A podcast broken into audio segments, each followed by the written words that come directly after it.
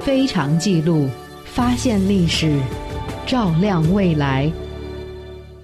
欢迎收听《非常记录》，我是迷青。《非常记录》继续为您讲述夜上海之花李香兰。一九四五年十二月八日，在最终审判的这一天，李香兰很早就起来了。她穿上了自己最干净的一套衣服，坐在镜子面前，仔仔细细的梳妆打扮了起来。当时的他想着，如果自己真的要被枪毙的话，那么至少也得让自己死的体面一些。死的更像一个明星一些。这一天，对于李香兰而言是非常难熬的。随着时间一分一秒的过去，她觉得自己离死亡越来越近。每当她听见有车停在院子里，或者有脚步声，她都会躲在角落里缩成一团，瑟瑟发抖。然而，直到日落，这一天，却什么也没有发生。一切都如往常一般平静，却又比往常更加的漫长艰难。没有军警，没有审问，也没有枪决。可也就是在漫长的等待死亡的一天里，李香兰想起了许多的往事。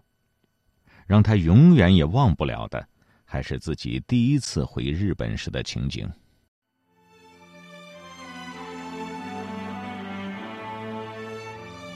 一九三八年，因为拍戏，十八岁的李香兰第一次有机会踏足自己的祖国日本。当她怀着激动的心情下船时，却被一个日本士兵拦住了，理由是，她不应该穿着中国人的衣服。李香兰被这声怒斥给惊呆了。如果说十八岁以前，她一直幼稚的相信满映给她灌输的日满亲善的思想。那么这一天发生的事情，足以让他明白，自己不过是一直活在日本军方编造的谎言之中罢了。李香兰这个名字，不论在日本还是在中国，代表的都是一个中国女演员的身份。她对于一直欺骗着两个国家喜爱她的观众而感到痛苦不已。从这一刻起，她开始计划从满映公司脱离出来。不过，让李香兰做出辞职这个决定的最后一根稻草，是一个记者的提问。在一次日本的见面会上，一个记者提问：“你是中国人吗？为什么要出演《支那之夜》和《白兰之歌》那种侮辱中国的电影？你身为中国人的自豪到哪里去了？”面对这样咄咄逼人的提问，李香兰无言以对。他痛苦无比，只能低头回答道：“那时我还年轻，什么都不懂。现在我已经非常后悔，在此向各位道歉。”现场随即报之以宽容的鼓掌声。然而，李香兰却无法在大家的掌声中抬起头来。在日本，被人斥责到“你是日本人吗？”在中国，又被批判“你是中国人吗？”李香兰生活在谎言。徘徊在日本人和中国人两个身份之间，他的内心承受着巨大的折磨。日本是李香兰的祖国，他虽然没有回去过几次，却在为日本而效力；而中国是生他养他的地方，他虽然热爱这片土地，却一直在为日本所谓的亲善做着奴化的宣传。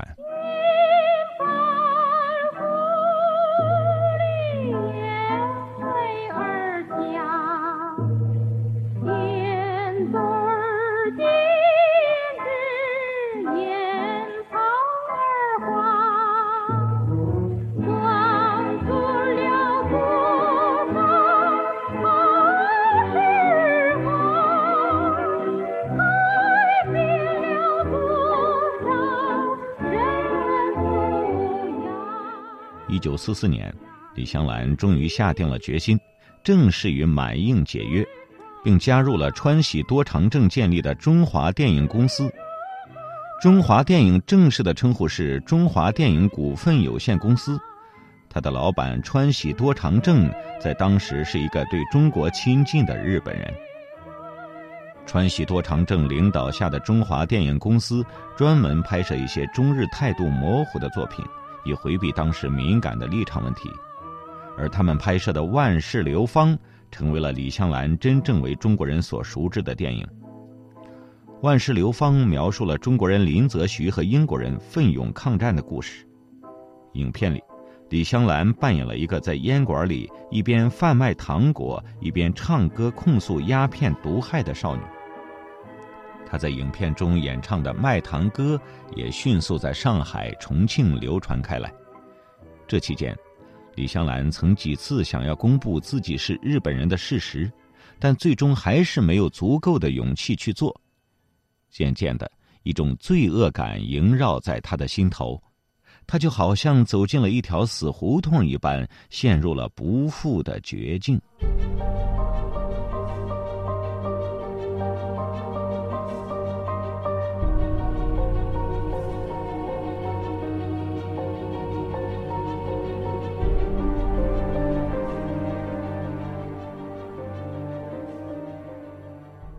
就这样。因为李香兰的犹豫和恐惧，自己身份的事情便一拖再拖，一直被拖到了一九四五年上海的军事法庭上。这时候的李香兰才在法庭上公开了自己是日本人的真实身份。她觉得自己不应该以汉奸罪被处决。如果说少女时期的她曾经渴望自己能够成为一个中国人，而此时此刻。他只希望能立刻证明自己是日本人的身份，逃离被处死的命运。可是，现在他人在上海，而他的父母却远在北平，根本没有办法能够证明李香兰是日本人的身份。就在李香兰倍感绝望，已经做好了赴死打算的时候，他却突然接到了通知，自己被暂时保释了出来。要在上海举办独唱会。原来，在一九四五年，美军登陆了冲绳岛，日本节节败退。为了安抚在上海的日本侨民的不安，日本军方决定给李香兰在上海举办一场独唱会。独唱会安排在一九四五年的六月二十三日、二十四日和二十五日的两点半以及八点半。演唱的内容包括他所有演出过的电影主题曲。但是，有意思的是，《支那之夜》的演唱曲目却被划掉了。这可能是出于战争形势的考虑，可能是为了讨好中国民众，也可能是李香兰为自己出演过《支那之夜》所做的忏悔，我们不得而知。在这些曲目中，有一首歌曲是李香兰第一次在舞台上演唱的。这首歌曲一直流传至今，叫做《夜来香》。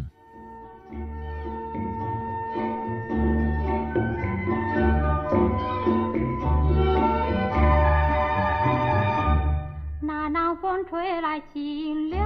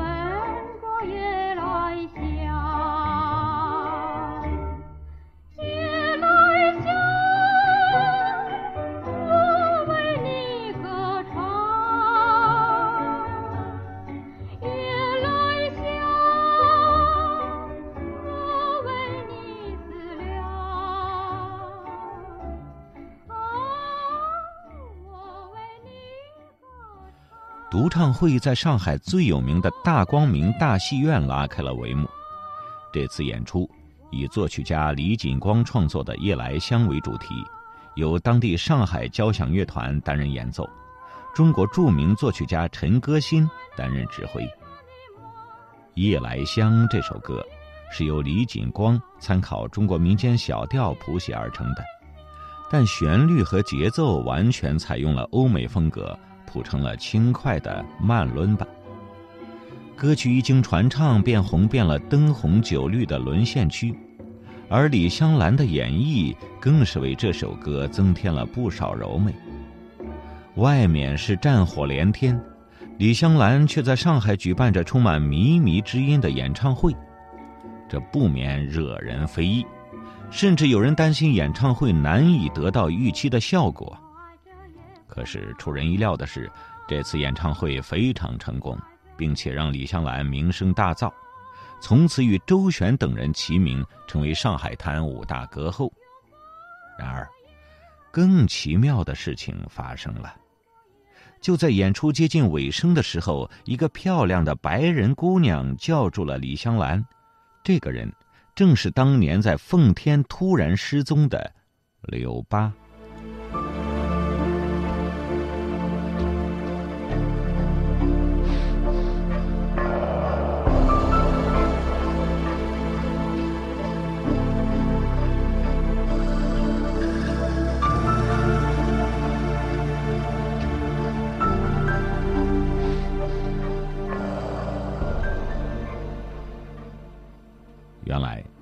巴一家是前苏联的布尔什维克，所以在奉天的时候才会被日本宪兵驱逐。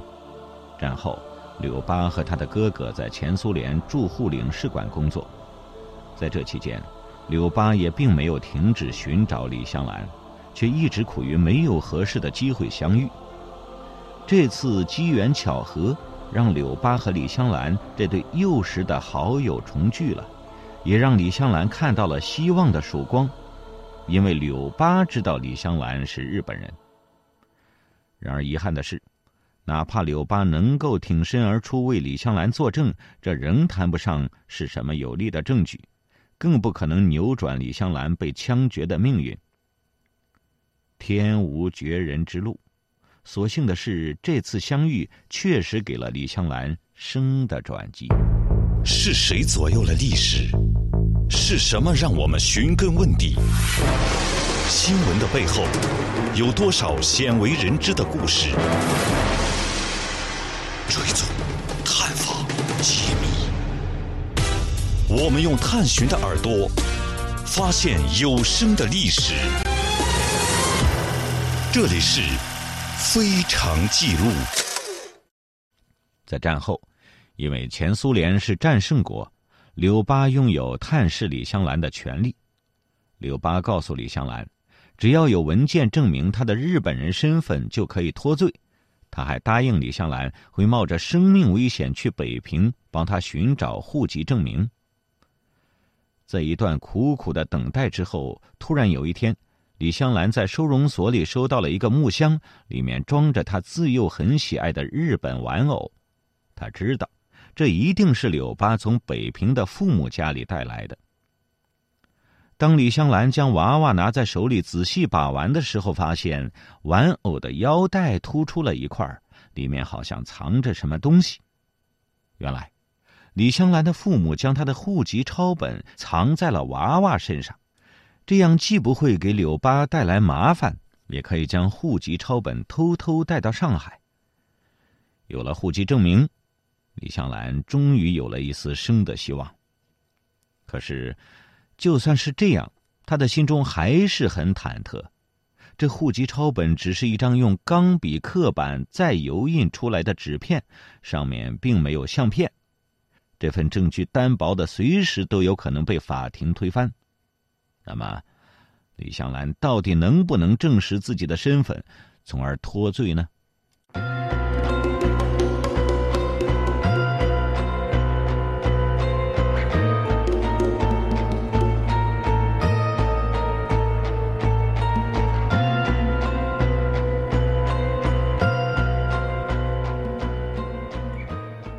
一九四六年二月，法官最终宣布了李香兰是日本人的证据确凿，被判无罪。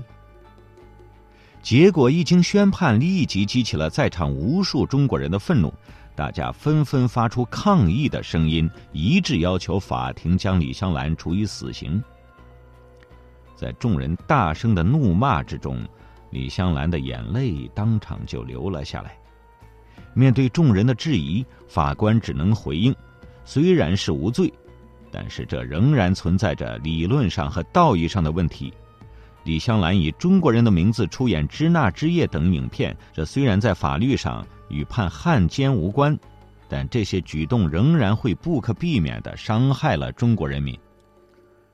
就这样，被无罪释放的李香兰被判立即遣返回国。在他的回国证明书上，姓名这一栏里填的不再是李香兰。或是潘淑华了，而是他的真正名字山口淑子。当他最终登上遣返回国的轮船时，广播里放起了他演唱的《夜来香》。山口淑子顿时百感交集，因为他终于不再是李香兰了，日本人和中国人的双重身份，他可以不再背负于自己的身上了。对他而言，这无疑是一种最终的解脱。然而，对于中国的歉疚，对于旧日的阴霾，他却始终无法抹去。他将在他的余生里不停的努力减轻着自己心里的负罪感。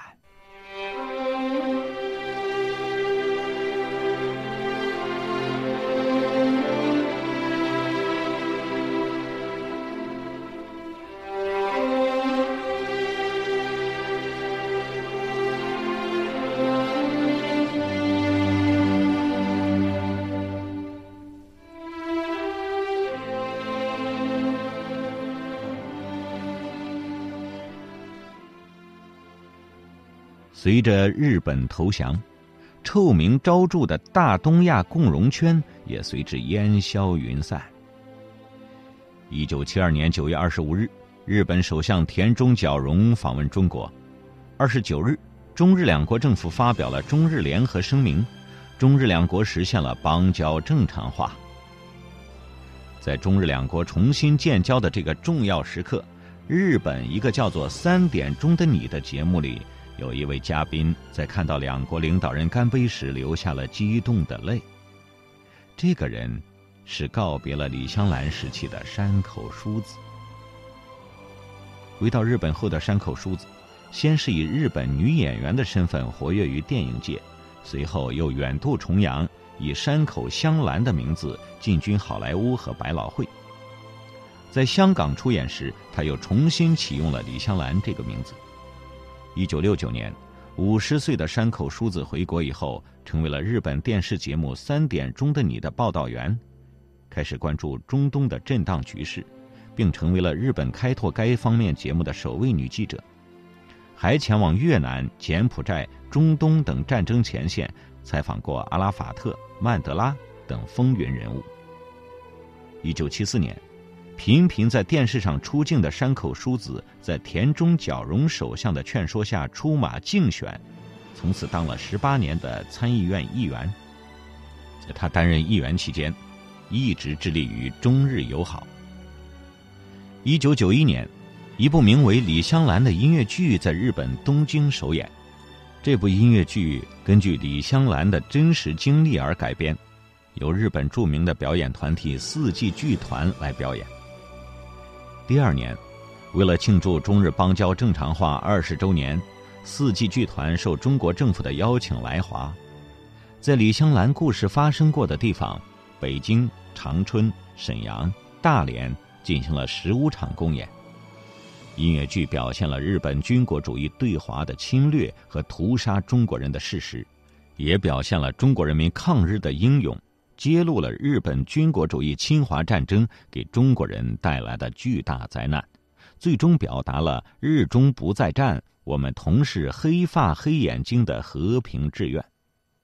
这次演出受到了中国观众的欢迎和赞赏，这也是时隔近半个世纪后，李香兰这个名字再次出现在中国的舞台上。也正是在这一年。山口淑子从参议院退休，期间，她仍担任着亚洲女性基金的副理事长，致力于促进日本政府向战争受害者，也就是当年的从军慰安妇道歉赔偿的工作。他还回到了他魂牵梦萦的中国，那个曾经养育他的母国。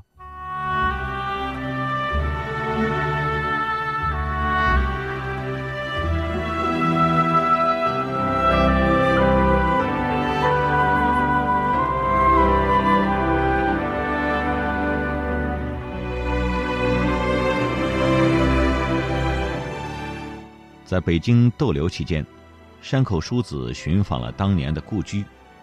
虽然早已旧貌变新颜，但是他仍然能够清楚的辨认出来，并回忆起当时的点点滴滴。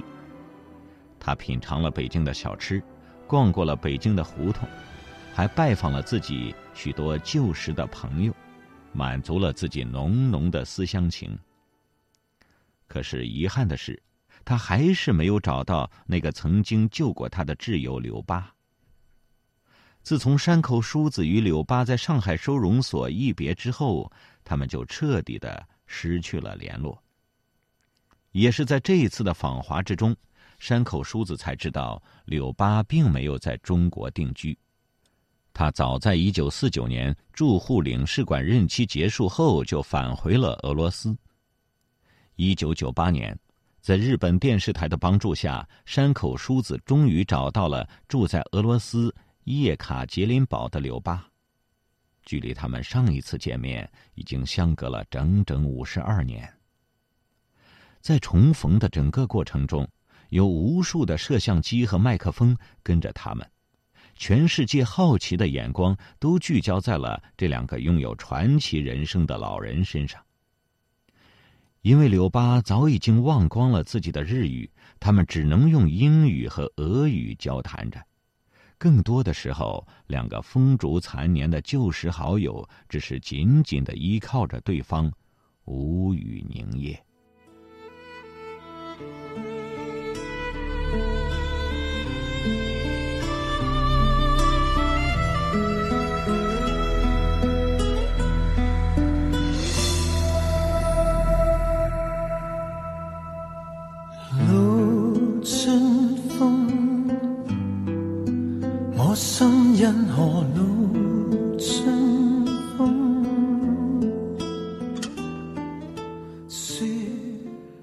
十三岁出道，十七岁走红，二十三岁就达到了事业的巅峰。与其说年轻单纯的李香兰是幸运的宠儿，倒不如说，她是一个地道的战争牺牲品。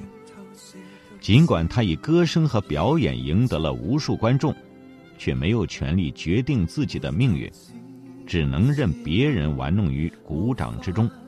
成为了那个时代日本政权的美丽傀儡。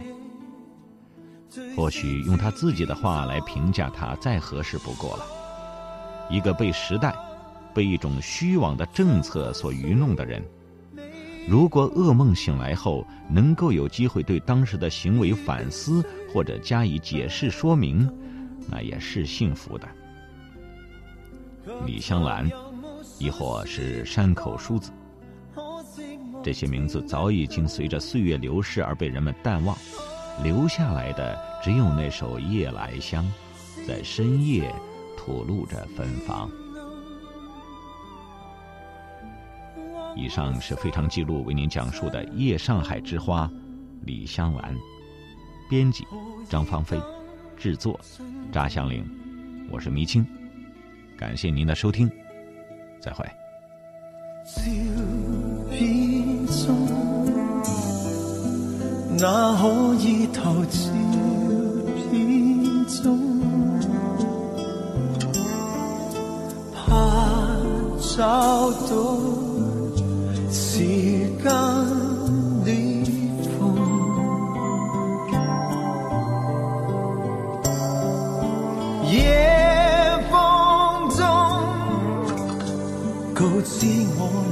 任你放纵。